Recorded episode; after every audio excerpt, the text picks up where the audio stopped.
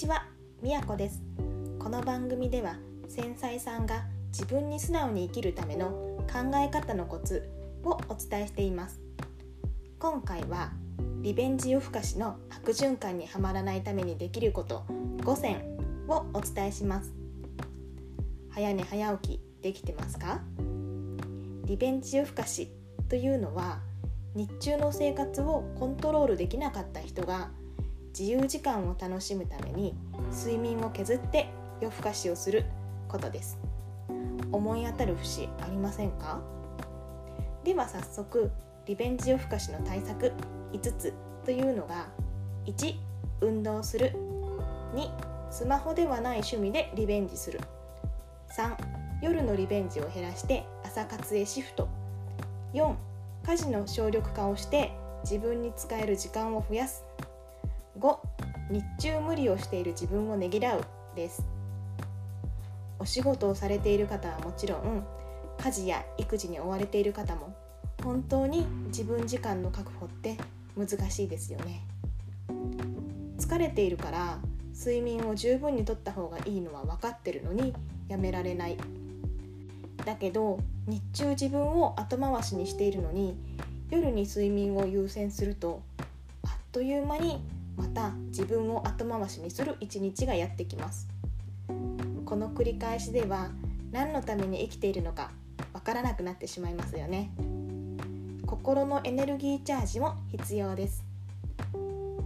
日中にも自分を優先するゆとりを確保できるのが望ましいのですがそうもいかないのが現実。私自身もこの悪循環に苦しんだ時期がありました。そんなリベンジ夜更かしとうまく付き合う方法をお伝えします。それではリベンジ夜更かしの対策1つ目運動する。体を使うと悩みやイライラから気をそらすことができます。運動は幸せホルモンと呼ばれるセロトニンの分泌を増やしてストレスを感じると増えるホルモン。コルチゾールの分泌を減らすのでストレス解消になります。適度に体を疲れさせることで眠気を誘って夜更かしの予防にもなります。血流もアップするので運動は本当にいいこと尽くしです。2つ目スマホではない趣味でリベンジする。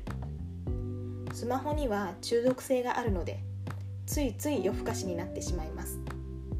ストレスが多いほどスマホを触る時間が増えるなんて調査結果もあるんですよ。ブルーライトで脳が興奮してしまうので睡眠の質も下がってしまうし目の疲れ肩こりの原因にもなるので体のダメージが大きいんです。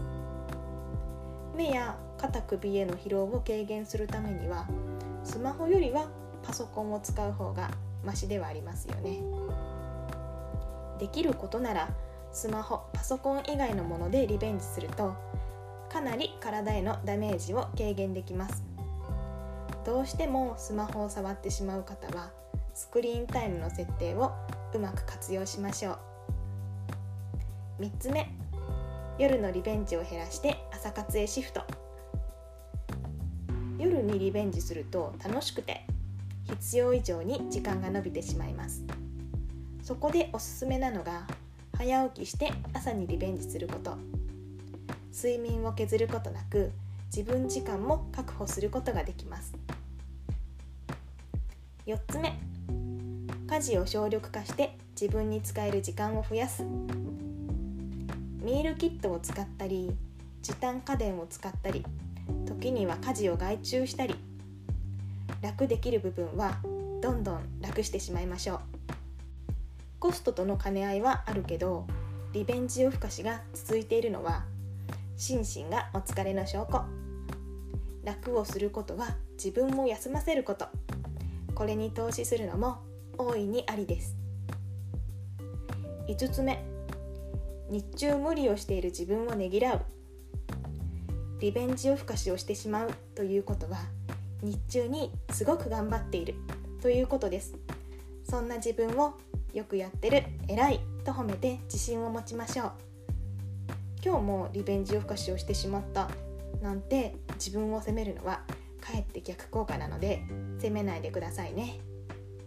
ちょっと眠いけどたくさん楽しめてよかったなと自分に優しく前向きに考えましょう。以上5つの対策をお伝えしました。ストレスを溜め込まずに発散するのは大事なことです。だからリベンジ夜更かしをするのも悪いことだと決めつけなくてもいいと私は考えています。でも何事も程度問題です。うまくリベンジしながら忙しい毎日を乗り切っていきましょう。それでは今日はここまでです。最後まで聞いてくださりどうもありがとうございました。ではでは。みやこでした。